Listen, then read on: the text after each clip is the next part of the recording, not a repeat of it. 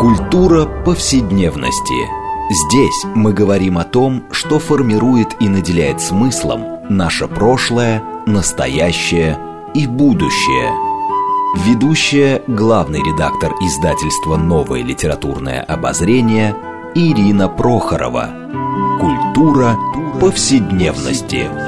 Программа предназначена для лиц старше 16 лет. Здравствуйте! Мы продолжаем цикл передач под общим названием «Культура повседневности». Напомню нашим радиослушателям, что эта программа посвящена разнообразным темам, связанным с нашими ежедневными практиками, различными укладами жизни, всему тому, что мы часто пренебрежительно называем бытом. Однако наша программа стремится показать, что многие стороны повседневной жизни являются важнейшей частью культуры – и во многом предопределяет и формирует ее развитие. А, ну, сегодня мы поговорим о такой важной части нашей я не знаю, жизни, в том числе и бытовой, это о танце – который нас сопровождает всю жизнь. А, мы танцуем разные танцы, кто как умеет. А, и, конечно, трудно себе представить общество или нашу жизнь, где эти танцы вообще не присутствуют. Но странным образом нам всегда кажется, что они как-то, ну вот так, они сами по себе существуют, приходят моды на какие-то танцы, уходят. И мы редко понимаем, что за этим стоит мощная культурная традиция, столкновение разновидных эстетик, невероятная борьба, иногда даже трагическая, с танцами или разными видами танцев.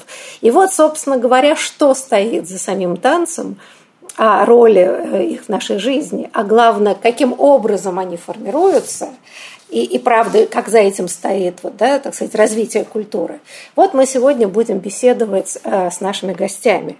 А, ну, уже как давно принято, что мы в наших разговорах обычно отталкиваемся от какой-то важной книги, которая относительно недавно вышла в свет. И в этот раз мы будем так или иначе обсуждать или а, высказываться по поводу книги Ирины Сироткиной, которая называется «Свободный танец в России. История и философия». И вот, и первый наш гость – это сам автор Ирина Сироткина, историк танца и двигательной культуры, ведущий научный сотрудник Института истории естествознания и техники. Здравствуйте. Здравствуйте. Второй наш гость Валерий Золотухин, историк театра, старший научный сотрудник Школы актуальных гуманитарных исследований РАНХИКС. Здравствуйте, Валерий. Здравствуйте. Я Ирина Прохорова, главный редактор издательства «Новое литературное обозрение», ведущая программы. А, ну, наверное, конечно, да, так или иначе, в центре нашего разговора, ну, собственно, и в центре книги, да, стояла и стоит фигура Сидоры Дункан, а, которую, как мне кажется, в основном у нас так знают либо как э, жены Есенина и связаны с этим всякие какие-то пикантные любовные подробности, либо что-то такое босоножка, что-то там приезжало, какие-то там танцы полуголые. И, в общем, да, мне кажется, что эта фигура – ну, ну как бы абсолютно недооценена. Она не осмысляется как, не знаю, краеугольный э, камень современного танца и балета в том числе. Поэтому, наверное, было бы естественно немножко поговорить об этом. А вот, собственно говоря, э, значимость фигуры Айсидоры Дункан для современного танца. Ирина, ну, может быть, вы начнете, я понимаю, что вопрос слишком такой общий, но мы его постараемся дальше конкретизировать. А вот, собственно говоря, можно ли считать, что Дукан совершил революцию в танце? Я считаю и доказываю в книжке, что можно. И действительно часто к ней относятся э, легкомысленно, да, как к чему-то, э, ну, такому, не, не балет, это не дисциплина, не виртуозность балета, это что-то легкое, э, сняла пуанты, сняла корсет, одела тунику, просто разделась. И очень часто отношение к ней как к какому-то ну, не второсортному развлечению, но, во всяком случае, что-то э, невысокая культура. Да? Но э, мне кажется, и я пытаюсь это доказать, что э, Дункан положила начало э, чему-то очень важному, что случилось с нами, что мы сейчас переживаем в полную меру, это обращение к собственному телу, к собственным движениям, она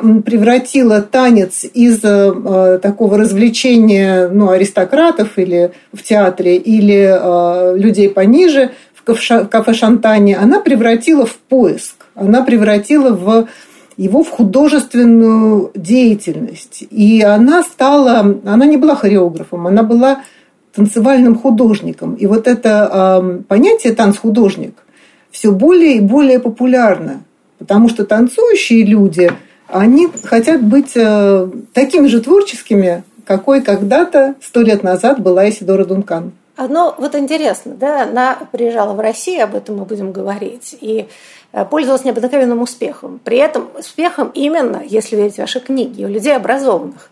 А те, которые хорошо знали греческую мифологию, вообще как бы знали культуру и Древней Греции и вообще были людьми высокообразованными, да, они ее прочли как вот, значит, человека, который возрождает как бы греческий танец, там, мифологию греческую. А тогда как более консервативная публика, привыкшая такая, да, восприняли ее вот вполне себе несерьезно. Но вот, Валерия, а можем ли мы считать, что при всей идее э, Дункана она говорила об импровизации, да, что надо как бы вернуть импровизацию, что, в общем, ее можно считать ведь э, профессионалом. Или, или это вообще другой тип профессионализма, ну, который точно никак не совпадал, скажем, с профессионализмом балетных танцоров. Вот как ее вот на этой шкале, так сказать, профессионал, не профессионал, вот как ее можно определить? Ну, вообще, насколько я понимаю, уникальность ее вообще отношение к ней в России и ее гастроли, особенно первых гастролей в России, была в том, что людей, которые ее не приняли, было очень мало. Это было связано, может быть, с тем, что, в общем, я так представляю себе, что действительно в зале на ее выступлениях было очень много художников, очень много профессионалов, ее коллег, и восприятие было совершенно восторженным. Подавляющее количество вот отзывов, откликов на ее гастроли первые в России – это именно, именно восторг. Критика, как ни странно, началась позднее. Критика, причем такая, в общем, даже э, ну, ожесточенная, это критика уже э, рубежа десятых и двадцатых годов, когда дунканизм, босоножки стали восприниматься как, ну, как пережиток. А вот первое восприятие, совершенно даже у тех людей, которые позднее ее критиковали, например, у Мерхольда, было, было восторженным, абсолютно восторженным. Оно объединяло людей разных взглядов, а не разъединяло их. Что касается профессионализма, то вообще-то вот то время, как раз когда она приезжает в Россию, это время э, глубокого кризиса идеи профессионализма в театре. Художники театра, наоборот, ищут возможности, как выйти из э, ну, за рамки этого профессионализма, за рамки того, что дается в театральных школах. Все мечтают о собственной театральной школе, о собственном, ну, как бы о новых подходах к воспитанию актера. И ее появление, оно очень в этом смысле своевременно, потому что э, старая идея профессионализма в это, в это время переживает э, глубокий кризис. И в каком-то смысле ее импульс был э, связан не только с э, танцем, но и с э, театральной педагогикой. Театральная педагогика должна была перестроиться, чтобы вот, отвечать этому новому искусству. А, и мне кажется, вот, вот этот импульс, он еще был, а, был очень важен для профессионального сообщества в России. Знаете, а вот, Ирина, я хотела спросить, когда я читала вашу книжку, я все время думала, а, вот, да, что, что из себя представляет, например, самый балет, против которого протестовала Сидора Дункан. Эти неестественные движения, да, это, в общем, такой механицизм и так далее. Но а, балет в России в конце XIX века, начале XX, ну, в общем, воспринимался, ну, если не кафе «Шантан», то вот, значит, как там хорошо писали, выставка хорошеньких ножек и послеобеденной помощи пищеварению. Но мы знаем, э, ну, кейс Дягилева, который, собственно, из этого такого довольно сомнительного жанра сделал то самое высокое искусство э, и преодолел этот кризис. Так вот, мне просто интересно, то, что сделал Дягилев в балете, это во многом как-то шло параллельно, соприкасалось с тем, что пытался сделать Дункан? Или это пошло как бы в разные стороны? То есть Дягилев создал эту как бы да, новую идеальную модель балета, которой мы пользуемся практически до сих пор. Да? А вот здесь есть какие пересечения с Дункана, или они разошлись в своей, эм, так сказать, тактике эм, революции в танце, скажем так? Ну, э, как сказал Валерий, театр был в поисках. И Дягилев, надо сказать, он еще в театром в меньшей степени занимался тогда. Он занимался Э, антрепризы русской живописи, вывозил э, русских художников в Париж, показывал их работы. А в 1904 году э, на Рождество приезжает Дункан, такой рождественский подарок нашему веку. И она выступает в здании Благородного собрания в Петербурге. И в первых рядах сидят кто? Дягилев, Михаил Фокин, Анна Павлова, Вацлав Нежинский. И э, они выходят после этого спектакля абсолютно восторженные, да, их перевернуло то, что они видели. И что исполняла Дункан? Вот это мое исследование, я сейчас вам расскажу результаты, которое не вошло в книгу, и я его опубликую позже. Но я посмотрела, что показывал Дункан. Программа была «Шопеновский вечер», «Шопен Абенд». И э, если мы посмотрим, какие танцы танцевала Дункан, и сравним это с программой Шапаниана и Михаила Фокина, мы увидим, что Фокин просто повторил программу Дункан. Конечно, он делал свою хореографию. Он хотел э, сделать так, как Дункан, но на пуантах. И он этого в какой-то степени добился.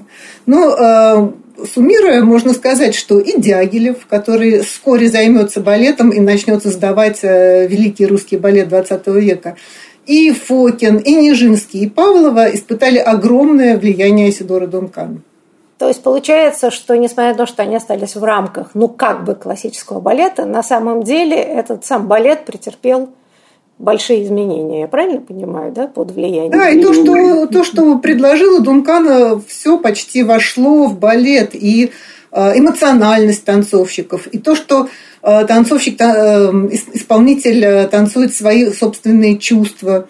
Ведь эм, сейчас очень много говорят о переприсвоении тела танцовщикам. Вот раньше, в времена Э, как раз такого балета развлекательного танцовщик как бы продавал, продавал свое тело, а, продавал зрителям, да, не хочу не сказать ничего плохого, но как бы вот он продавал э, сценический образ, свою виртуозность, ну, как бы он не был хозяином своего тела, он делал либо то, что скажет хореограф или режиссер, или закажет публика, а вот эм, эм, возможность вернуть себе свое тело, почувствовать его, впервые создает Дункан. Ну, надо тут все-таки сделать эм, такое замечание в скобках, что Дункан – символ того, что происходит тогда, чем занимаются очень многие ее современники. Она символ такого поворота к актеру, к его собственной субъективности. И одна американская исследовательница, биограф Дункан, пишет, что Э, Айсидура э, – это танцующее «я». Вот зрители, которые видели ее, они думали, что они видят не э, актера наемного, да, которому платят актеры императорских театров, они видели личность, они видели человека с какой-то огромным культурным слоем, культурным достоянием, и они хотели быть на нее похожей. Они не хотели быть похожи на каких-то там, а, там на Матильду Кшесинскую, они понимали, что это другое. А вот на Асидору хотели быть похожи, потому что она была личность. И а, это положило начало огромному числу студий пластического танца или свободного танца или пластики, где люди через тело присваивая себе свое тело, обретали новую личность. Знаете, да, но вот э, у меня, э, мне кажется, очень важно в книге, что ведь недаром у вас есть э, подзаголовок «История и философия», и что невозможно рассматривать Дункан э, в отрыве вообще от ситуации в искусстве, да, невероятной борьбой, европейском искусстве, включая Россию. В России это было в виде Серебряного века, да, соответственно, в Европе было много других э, важных течений. И э, вот мне кажется, вот, э, Валерия, может быть, вы немножко поговорили здесь э, на стыке каких э, таких трансформаций в культурной э, жизни и философской жизни, в общем, возникает фигура Дункана. А, но вот, грубо говоря, прежде всего, там, не знаю, отношение к телу, отношение к женской, я не знаю, пространству женской креативности. Ну, ну, многие вещи. Вот, может быть, мы действительно попробовали бы эту тему затронуть. Ну, а, наверное, вообще стоит сказать, э, стоит начать с того, что то, как история свободного танца и пластической культуры или двигательной культуры а, представлена в книге Ирины, это на чем сделан акцент? Это на таком значении эмансипаторном, да, как, как, как освобождающая практика. Это касается и импульса Дункан, и это также касается как раз э, различных философских идей, связанных с, с понятием ритма. Дело в том, что в э, конце XIX века и, да, и даже раньше, но в таком философском ключе это, это появляется уже ближе к началу XX века, очень часто затрагивается проблема ритма и проблема как бы врожденного ритма, ритма, который э, присущ. И здесь появляется такой, в общем, немножко э, момент опасный, потому что один из э, вот как раз героев э, книги Ирины, Эмиль Жак Далькросс, начинает говорить о том, что разным национальностям присущи разные ритмы. В своей школе в Хелерау он занимается тем, что э, учит молодых людей, э, девушек выявлять этот ритм, свой природный, свой естественный ритм. Но вот эта идея, которая э, часто, в общем, появлялась и в философских работах, у Ницше есть размышления о ритме, у, у Юнга есть очень много размышлений о э, природном ритме, о ритме, который э, свойственен различным расам, и появляется вот эта связка в начале 20 века между расой и ритмом. Вот эти идеи, которые возникают в философии через разные практики, через художественные опыты и так далее, на самом деле ведут как к э, эмансипации так и к, наоборот к закрепощению. И уже, например, в 30-е годы идея связи ритма и расы появляется и разрабатывается в допустим, э, текстах э, философов, э, тем или иным образом связанных с национал-социализмом. И вот эта вещь, она, она важна, потому что через философию мы можем вернее, обращаясь да, к там, истории философии, к попытке осмыслить вот эти новые категории телесности, ритма, а в, как, как философские категории, мы видим, в какие разные стороны это может, может привести. Еще раз повторюсь, что история, которую рассказывает Ирина, это история, связанная с, с освобождением. С освобождением тела и э, попыткой осмыслить это в философских категориях. Ну, в общем, можно сказать, наверное, так, что вернуть телесность в, в философию, начать говорить об этом внутри как бы философии. Ну вот, наверное, так можно, можно ответить на вопрос. А так, можно я добавлю вот на тему ритма? Очень здорово, что Валерий поднял ее, потому что действительно ритм – это слоган такой, да, девиз эпохи. И ритм имеет как э, хорошие стороны, конструктивные, так и действительно какие-то опасные стороны. И вот только два свидетельства.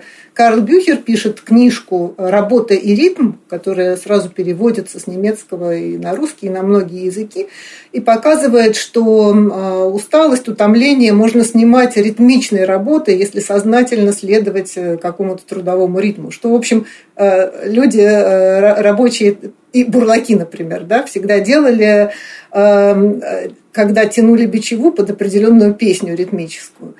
А с другой стороны, эм, Бахтин, Михаил Бахтин пишет о ритме как о репрессивной силе. Вот э, ритм закабаляет, пишет он. Это очень интересное, да, немножко парадоксальное высказывание, противоположное э, Бюхеру. И на самом деле Бахтин что имеет в виду? Он имеет в виду и поэтический ритм, и э, ритм а, прозаический ритм слова, потому что ритм – это что-то навязанное человеку, то, что приходит к нему извне и закрепляет его в какие-то рамки. Вот я, я так себе объясняю это выражение Бахтина. Да, но на самом деле ведь здесь разговор о свободном танце, эм, но ведь во многом связан с экспериментами в поэзии – в желании отказаться от рифмы, то, что в англоамериканской, прежде всего, культуре. Кстати, Россия позже всего пришла к идее свободного стиха. А это тоже интересно, почему и как это связано с определенными культурными и политическими явлениями. Это отдельный разговор, довольно большой. Но здесь, мне кажется, очень важно, если говорить об эмансипаторной да, стороне дела. Но ведь э, важно понимать, о чем Ирина писала, в общем, как бы положение, ну, прежде всего, женщины да, в конце XIX века. Во-первых, э, да, происходит, начинается революция в, э, в одежде, да, начинаются споры по тому, что, что корсеты носить вредно, да, что вот затянутое тело – это вот не свобода. И то, что Айсидора Дункан – снимает корсеты, э, да, против этого танцует босиком и в легких туниках, но это очень такой политический жест во многом. Это не просто там какой-то эксперимент. То есть вот мне очень интересно, Ирина, может быть, вы поговорили, вот как э, как бы вопросы, женский вопрос, вопрос эмансипации связан с тем, что делала Дункан.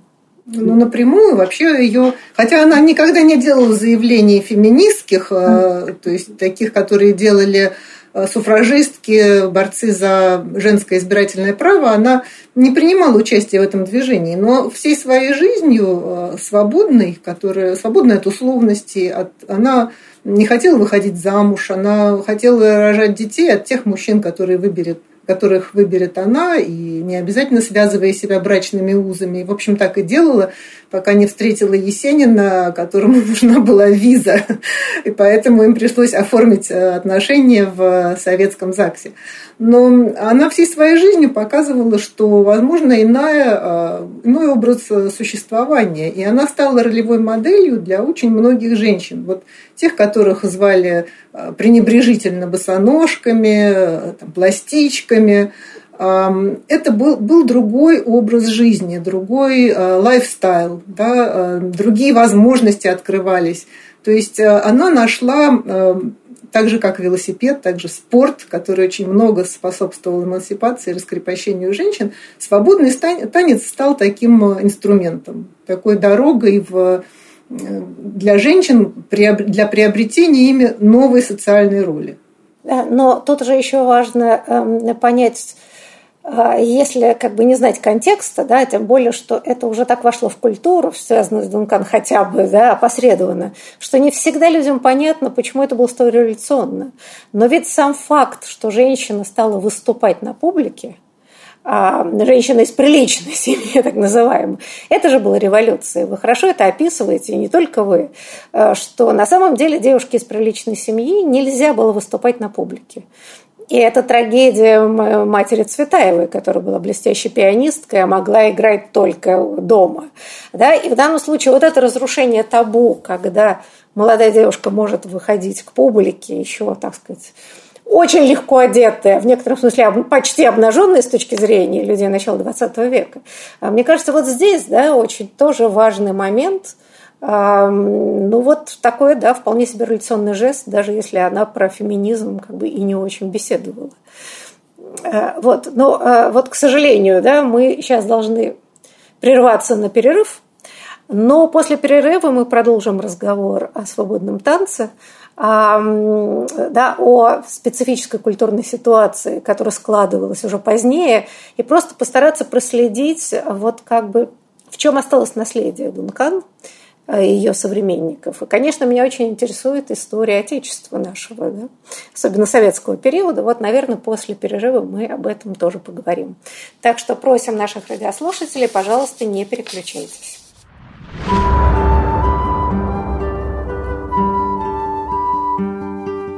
Здесь мы говорим о том, что формирует и наделяет смыслом наше прошлое, настоящее и будущее – Культура повседневности. Мы продолжаем нашу программу по общим названиям «Культура повседневности». Напомню нашим радиослушателям, что мы сегодня беседуем о фактически истории танца, о свободном танце, если быть точнее, и как э, танцы, которые с нами как бы всю жизнь, оказывается, являются продуктом культуры, причем драматических столкновений очень часто в культурной жизни. А, и мы отталкиваемся от книжки Ирины Сироткиной, которая называется «Свободный танец в России. История и философия». И напомню, что нашими гостями сегодня являются, во-первых, сам автор Ирина Сироткина, историк танца и двигательной культуры, ведущий научный сотрудник Института истории, естествознания и техники РАН, и второй наш гость Валерий Золотухин, историк театра, старший научный сотрудник школы актуальных гуманитарных исследований РАН Хикс. Я Ирина Прохорова, главный редактор издательства «Новое литературное обозрение», ведущая программы. Ну вот э, еще бы я хотела немножко э, просто поговорить. Э, ну вот Асидора Дукана оказалась в начале XX века, э, да, ну вот как бы в кругу блестящих современников России, да, и восхищался Станиславский, и у них были долгие отношения. Вот, я не знаю, Валерия, может быть, вы немножко бы тут вот сказали, насколько Исидора Дука повлияла на театр в том числе и прежде всего в России. И вот ее, так сказать, долгие отношения со Станиславским были же ведь не случайны. Может быть, несколько слов. Да, э, вообще нужно сказать, что э, ее отношения вот в, так сказать, вот на всем на всем протяжении, да, э, их дружба, она это такой очень неизвилистый путь, потому что от категорического приятия ее театра, ее э, выступлений, ее манеры, э, Станиславский в конце концов пришел к такому скепсису. И в этом смысле, наверное, правильнее сказать, что, эм, что это вообще путь как бы всего, ну, русского искусства, да, русского театра от момента знакомства с нею к моменту расставания уже в 20-е годы, когда она приезжала, вот ее последние Э, поездки, с, связанные с обустройством школы в Москве. Этот путь, он э, на самом деле и ее отношения со Станиславским, ее отношения с э, другими художниками, они отражают больше динамику развития театра здесь. Он очень быстро за это короткое время изменился он успел пройти даже не столько, ну, конечно, огромный путь, но и пересмотр своих собственных идей, допустим, э, там начала, начала века. Очень многие художники успели переработать эти идеи во что-то новое, принять какую-то совершенно даже часто противоположную позицию тому, э, тем позициям, которые они занимали в начале 20 века. И ее отношения с художниками это как, как, как бы больше говорят даже об истории художников, чем о э, человеческой, что ли, стороне да, этих отношений. Она влияла, ее влияние было огромное. И отторжение ее, в свою очередь, влияние позднее тоже было огромно. Мерхольд, когда разрабатывает свою, э, свою биомеханику, строит это отчетливо как антитезу, э, в том числе театру Дункан, методом Дункан. И э, Ирина совершенно справедливо, очень ну, как бы, это, это действительно совершенно правильно, что биомеханика может быть рассмотрена внутри традиции влияния Дункан. Потому что это как, как, как антитеза, на самом деле, этой традиции. Если и это антитеза, много... волей-неволей должна быть теза. Конечно, конечно. Отталкиваясь конечно. от нее, формируется что-то новое. Это и есть влияние, конечно. Да, и, и вот в этом смысле, ну как, можно сказать, да, что это такое, ну, так сказать, э, так, полемика с Дунканом. Можно, можно сказать, что это продолжение того же самого импульса. И на самом деле анализ биомеханики, он тоже, в общем, э, показывает на самом деле это, э, это влияние. Мерхольд в этом смысле это действительно такой странный случай, когда он часто занимал противоположную позицию, да, вот в какой-то новый для себя период, странным образом сохраняя и верность каким-то э, каким-то идеям из э, прошлого. Эта верность избирательная, для него она была принципиальная, и в книге Ирины это замечательно показано, как как на самом деле какие-то очень глубокие вещи продолжали связывать даже театр 20-х годов, там, в частности, в лице Мерхольда, с э, Дункантом. И замечательный пример того, как Дункан называет его э, Пьером, голубым Пьером, э, уже в период его, так сказать, э, там, увлечения, не знаю, там, Красной Армии и э, всеми этими экспериментами, связанными там с антитеатром, с выходом театра вообще из театрального здания и так далее, она говорит о том, что его прозодежда, он сам, вернее, в прозодежде напоминает голубого Пьеро. И он смеется, и э, Эйзенштейн вспоминает о том, что он смеется явно с удовольствием, как будто бы она угадывает в нем что-то, что, что видела только она, чего не видели его ученики, и чтобы немножко бы напугало бы, может быть, его учеников, а его, наоборот, это, так сказать, это, это удивило. Это, это замечательный пример, на самом деле, который показывает ну, какую-то не, непрерывность этого влияния, этого диалога, который существовал, даже на фоне, в общем, декларативного отторжения знаете, но вот здесь очень важный момент, Ирина, у вас много времени, э, в смысле, большая часть книжки вот посвящена трансформациям э, культуры танца, отношения к нему, да, это именно в советское время. С одной стороны, раннесоветское, а потом уже, ну, грубо говоря, сталинское, имперское, назовем это так. Так вот, а что происходит с идеей танца и, так сказать, вот последствиями влияния Дункан – а, ну, скажем, там, не знаю, до, до 30-х годов, когда в раннее советское время начинаются невероятные эксперименты. И как бы меняется вся философия жизни. Но потому что Дункан же настаивала, а, если верить вам и другим исследователям, на идее импровизации, что это очень важный момент, да, что это личная импровизация. Она, кстати, чуть ли не первая начала ставить танцы на классическую музыку. Они специально написаны, что тоже воспринималось как святотатство, что, видите ли, как же так? Там под Баха танцевать и так далее. Хотя мы знаем, сейчас в современном балете это просто общее место, по большому счету.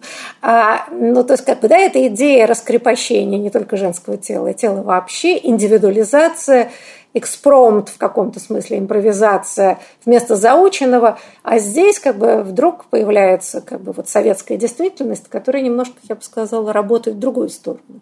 Вот что происходит здесь, самой идеей концепции танца?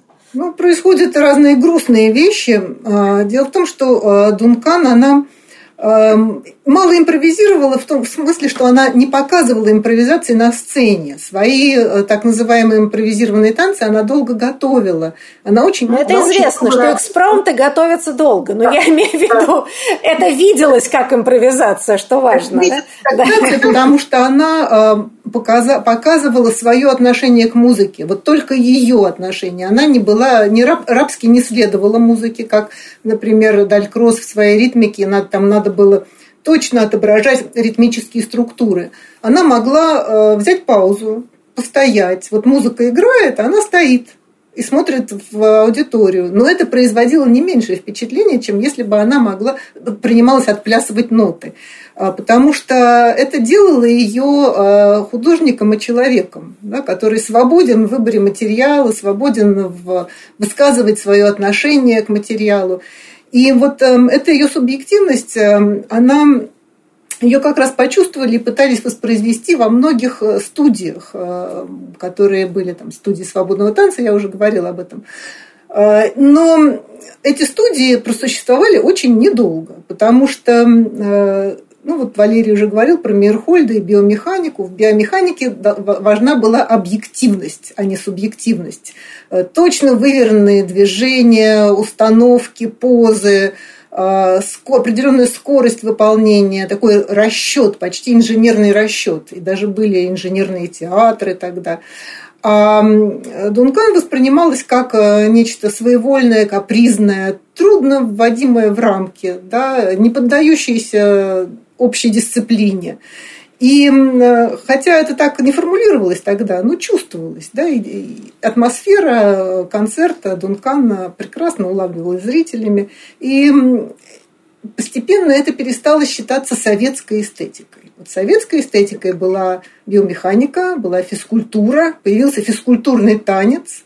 И, собственно, с э, водой выплеснули из ванной ребенка. Да, вот эта танцующая я, личность на сцене, она заменилась таким довольно стандартным набором э, румяных физкультурников, мускулистых. Э, и вот это продолжалось лет, наверное, 50, если не больше. Да, но на самом деле вы пишете, что как раз в раннее советское время это была попытка изобрести, ну, как всегда, да, в таких типа государств, вот какие-то коллективные пляски, где как раз никаких индивидуальных, и даже как бы идея была, что не нужно танцевать парами вообще. Это как бы в 20-е годы, да, что это должен быть коллективный танец, и никакого индивидуализма, чтобы мужчина и женщина вместе не танцевали. Но, э, но ведь на самом деле жизнь э, иногда побеждает несостоятельные, я бы сказала, такие да, насильственные теории. И в данном случае ведь много написано, в том числе в вашей книжке, про то, как сначала там запрещали фокстрот и танго, но при этом люди все равно продолжали танцевать, и по принципу, раз нельзя было убить, надо было дело это возглавить. Но в данном случае я помню уже на другом этапе э, насущной советской власти моей юности да, и детстве. Сначала запрещали всякие там, не знаю, твисты, шейки и так далее. Но поскольку молодежь все время плясала, все равно. Но приходилось это как-то, значит, скрипя сердце, так или иначе пытаться брать под свое крыло. Э, вот, э, Валерия, я хотела, чтобы, может быть, мы здесь немножко вот даже попытались поговорить, э, ну вот как бы, да, там 30-е годы, неважно, советская ситуация.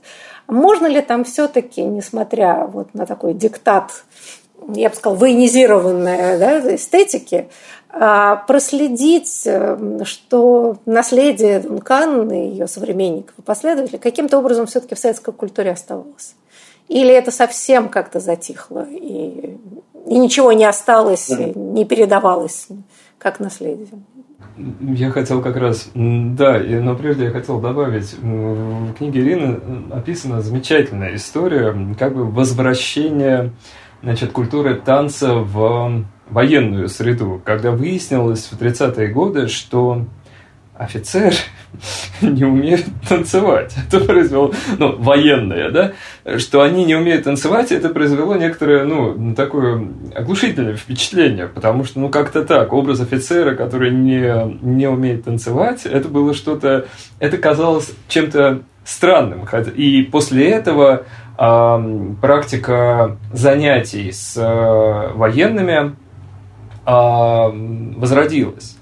Мне кажется, это очень любопытно, потому что начинается конфликт э, старой культуры и новой культуры. Согласно старой культуре, конечно, э, постепенно как бы реинсталирующейся да, в 30-е годы, что проявлялось в том числе и в там, возвращении да, вот этой военной иерархии и в возвращении к каким-то практикам дореволюционным в военной среде, вот это, этот а, танец, он, а, он возвращается в том числе и на самом деле по, ну, по, по, по указке свыше.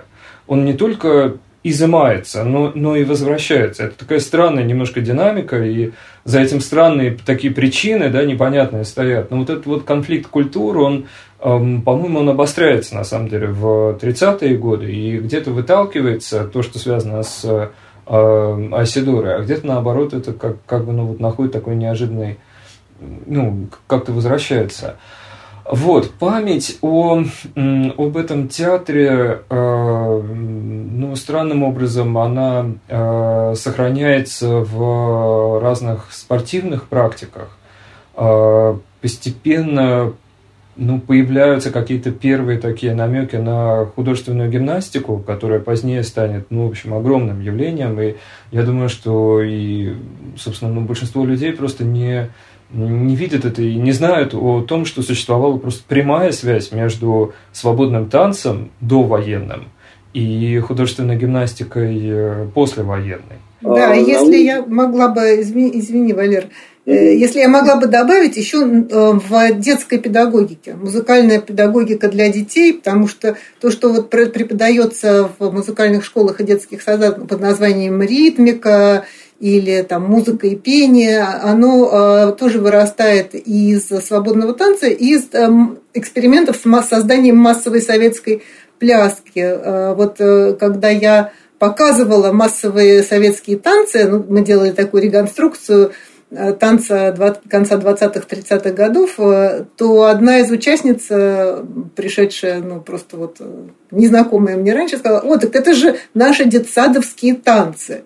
Да, вот э, в таком смысле это э, э, босоножки, которые ушли в подполье. И подполье для них было детская педагогика. Они пошли в клубы, детские кружки, э, в детские сады, в школы. И вот там они сохраняли в том числе и методы э, вот э, этого танца, и, и дух его. И когда стало возможным, многие из них – начали опять работать с взрослыми, ну, с э, девушками, ну, даже и с бабушками. Вот Людмила Алексеева в Доме ученых очень долго вела три группы. У нее была младшая группа «Дети», э, группа девушек и группа их э, родителей, да, мам и бабушек, которые танцевали всю свою жизнь и не хотели с танцем расставаться.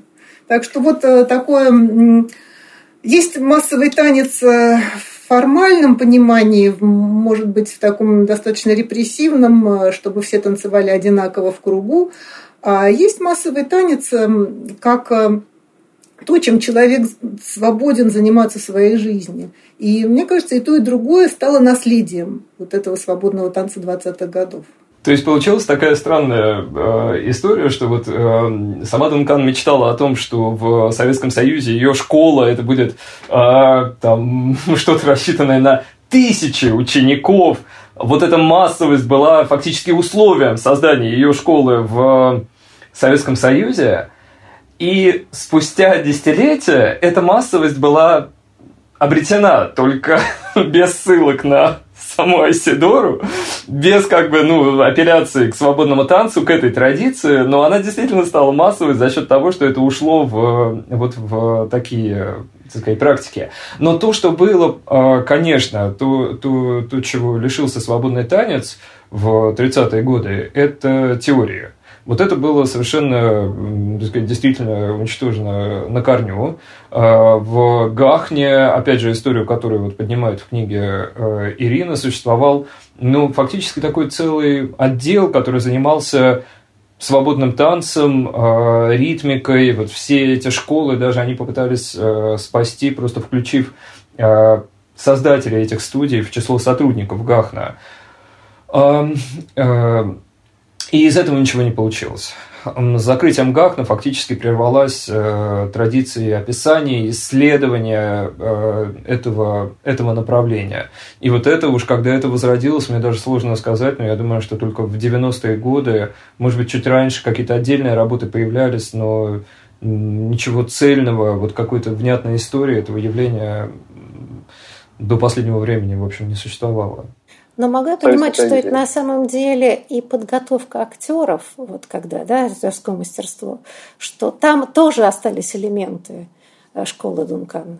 И это, с одной стороны, ввел, если я не ошибаюсь, сам Станиславский, да, когда, и, по-моему, если посмотреть так, то я думаю, что и сейчас, если как готовят актеров, я думаю, что вот эти элементы свободного танца там тоже присутствуют, да, Ирина?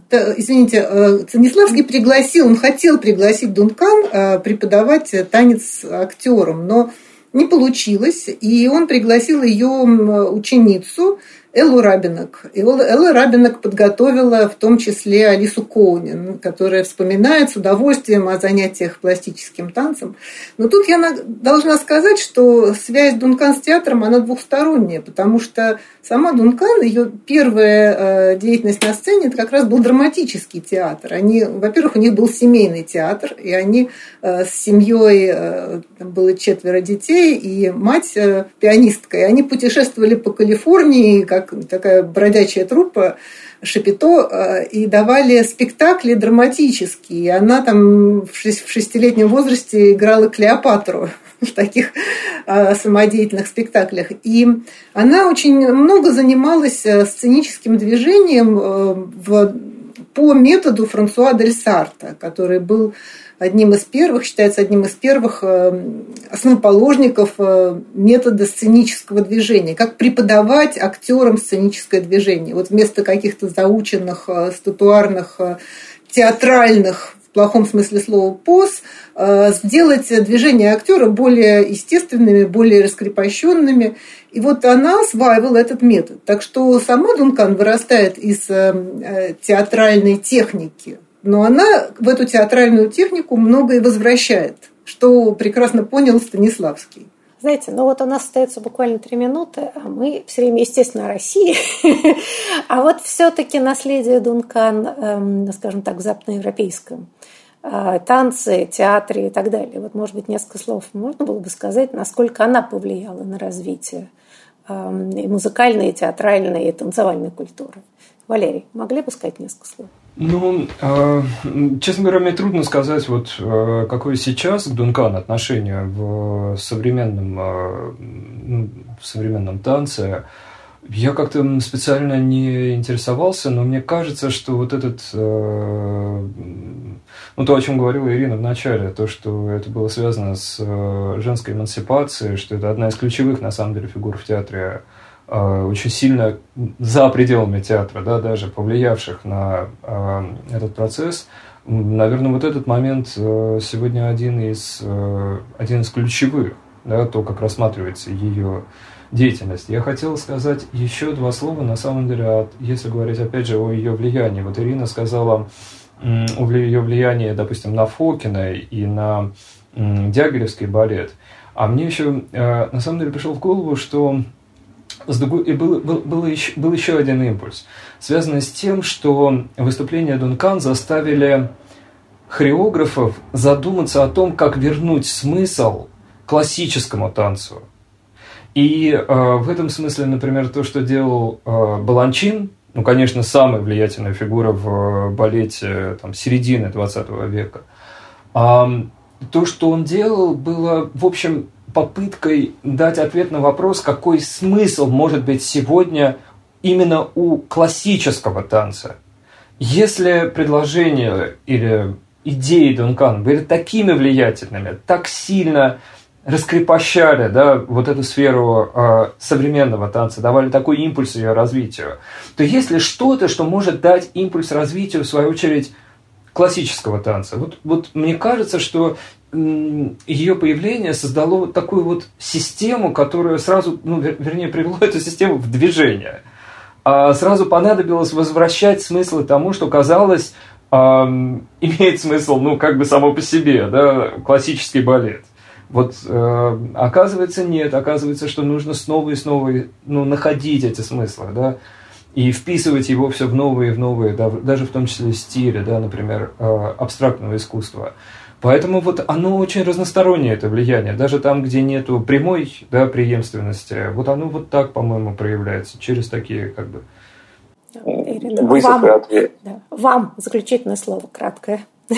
Ну, если мы говорим о влиянии, весь танец модерн э, европейский – это э, продукт, что ли, усилий Дункан, э, потому что Рудольф Лабан, который был с ней знаком и восхищался ей, был учителем э, основоположников модерно-европейских Курта Йоуса. У Курта Йоуса училась Пина Бауш. Так что есть и прямая связь э, современного европейского танца и Айсидора Дункан. И мы э, были в этом русле. Наша страна, наши танцовщики тоже танцевали модерн до определенного времени. Спасибо. Вот на этой ноте нам, мы вынуждены остановиться, хотя еще не обсудили массу важных вопросов, связанных с фигурой Айсидора Дункан и вообще революции в танце, которую она произвела. Я благодарю наших гостей. Большое спасибо за такую интересную беседу.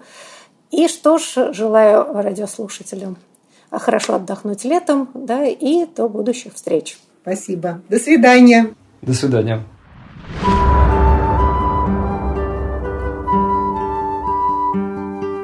Здесь мы говорим о том, что формирует и наделяет смыслом наше прошлое, настоящее и будущее.